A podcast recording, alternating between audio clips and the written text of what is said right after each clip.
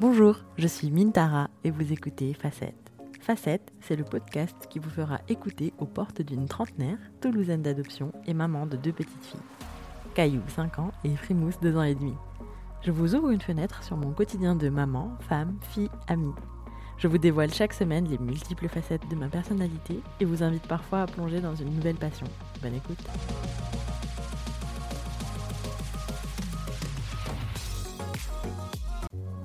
Promis, aujourd'hui on ouvre un gros dossier. J'ai envie de vous parler poids, rapport au corps, alimentation et sport. Tout un programme, vous en conviendrez. Programme que je vous propose de commencer par mon rapport au corps jusqu'à mes 20 ans, avant de traiter plus tard le sport et l'alimentation. J'étais un bébé de taille honnête, une petite fille tout à fait dans la norme, et puis soudain, la puberté. Non contente d'arriver un peu tôt dans ma vie, les hormones ont fait de moi une préado rondelette.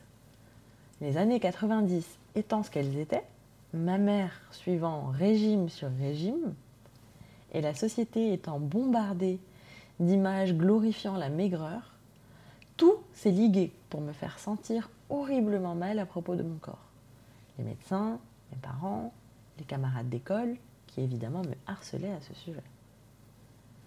Je ne sais pas si c'est parce que j'étais nulle en sport que je n'aimais pas ça, ou parce qu'on présupposait que la grosse ne serait bonne à rien, mais on était sur un joli petit cercle vicieux. Il faut dire que j'avais un bon coup de fourchette déjà à l'époque.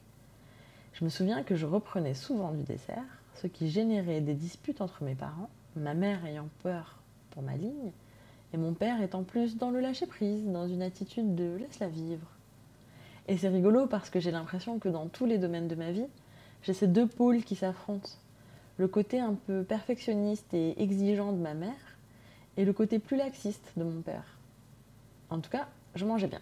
Je me dépensais peu et on n'avait pas trop d'éducation à la santé. À table, il y avait chez moi des sodas et du dessert à chaque repas. Si on en revient au rapport au corps, moi, j'étais bien avec moi-même. Le problème, comme très souvent, c'était le regard des autres. Ma mère, qui avait peur que je finisse comme elle, entre gros guillemets, les camarades d'école qui se moquaient de moi, et le manque de représentation qui faisait que je me sentais complètement en décalage avec la norme. Il aura fallu attendre mes 30 ans et la naissance de deux enfants avant que j'apprenne que le double ventre que j'ai toujours eu était en fait tout simplement l'utérus. Peut-être que j'aurais fait preuve de plus de compassion envers moi-même si je l'avais su avant. En tout cas, ce double ventre a toujours été pour moi la preuve de mon anormalité. Et puis, vous l'aurez peut-être deviné avec mes aventures au tennis, le sport et moi, enfant, ça faisait clairement deux. À l'école, c'était compliqué, parce qu'étant la petite grosse, j'étais systématiquement choisie en dernier dans les groupes. Et je pense que j'étais dans un cercle vicieux où je n'avais pas envie de faire d'efforts. Les enseignants et les camarades appuyaient sur le fait que j'étais largement plus intellectuelle que sportive, et je me complaisais un petit peu là-dedans. Jusqu'à l'été de mes 11 ans, où j'ai passé des vacances en camping. J'ai appris à nager et j'ai littéralement passé deux mois à nager en piscine ou en mer, ou à arpenter le camping à pied pour retrouver mes copines. Mais forcément, les hormones se stabilisant, un été actif avec finalement peu de temps passé à table, j'ai fondu comme neige au soleil. La rentrée en sixième a été un grand bouleversement du coup. Je pouvais enfin m'habiller dans les magasins mainstream, j'étais dans la norme, en plus d'être dans l'école des grands. Là encore, c'est amusant parce que moi, je n'avais pas du tout remarqué que j'avais fondu avant qu'on me le fasse remarquer. Comme quoi, le regard des autres. Je suis ensuite partie vivre à Madagascar, autour de mes 12 ans, et c'est fascinant parce que je me souviens très précisément de mes pensées à cette période, et je me vivais vraiment comme grosse. Alors que lorsqu'on voit des photos aujourd'hui, c'est assez bluffant. J'ai les joues quasi creusées, les clavicules apparentes, les poignets et les bras hyper fins. Mais je me trouvais grosse. Et surtout, tout le monde se comportait comme si j'étais grosse. C'est vrai que mes cousines étaient plus fines que moi, mais je pense pas qu'il y ait eu une différence flagrante.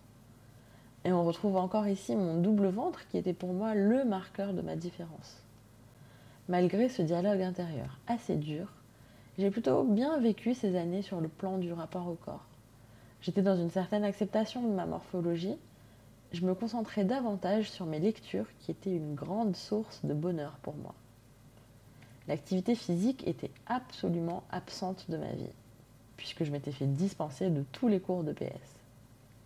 Je me souviens qu'il y a eu un rapide épisode court particulier.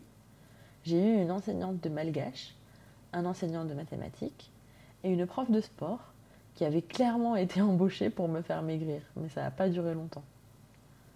Je suis revenue vivre en France en classe de première et là j'avais fait la paix avec mon statut de grosse.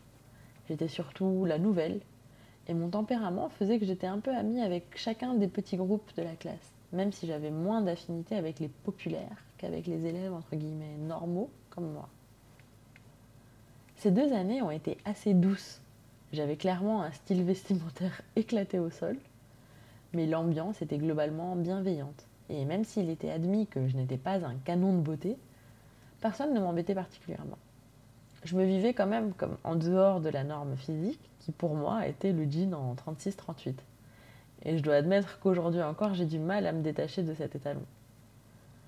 À la fac, mon style a commencé à s'affirmer et j'ai, je pense, complètement accepté mon corps tel qu'il était, même si je ne l'aimais pas.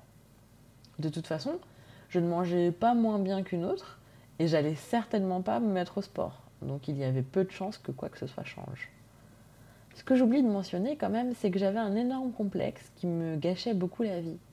J'avais mes bras en horreur et j'étais incapable de porter autre chose que des manches longues quelle que soit la température extérieure.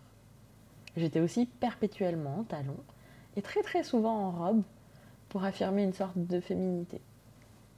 Quant à mon rapport à mon image, il était très particulier aussi parce que je haïssais toutes les photos de moi. Mais j'avais entendu quelque part qu'il valait mieux être la grosse qui sourit plutôt que la grosse qui fait la gueule. J'avais donc appris à ne pas refuser les photos pour ne pas gâcher l'ambiance, à sourire et à ne pas regarder le résultat j'ai très longtemps fonctionné comme ça.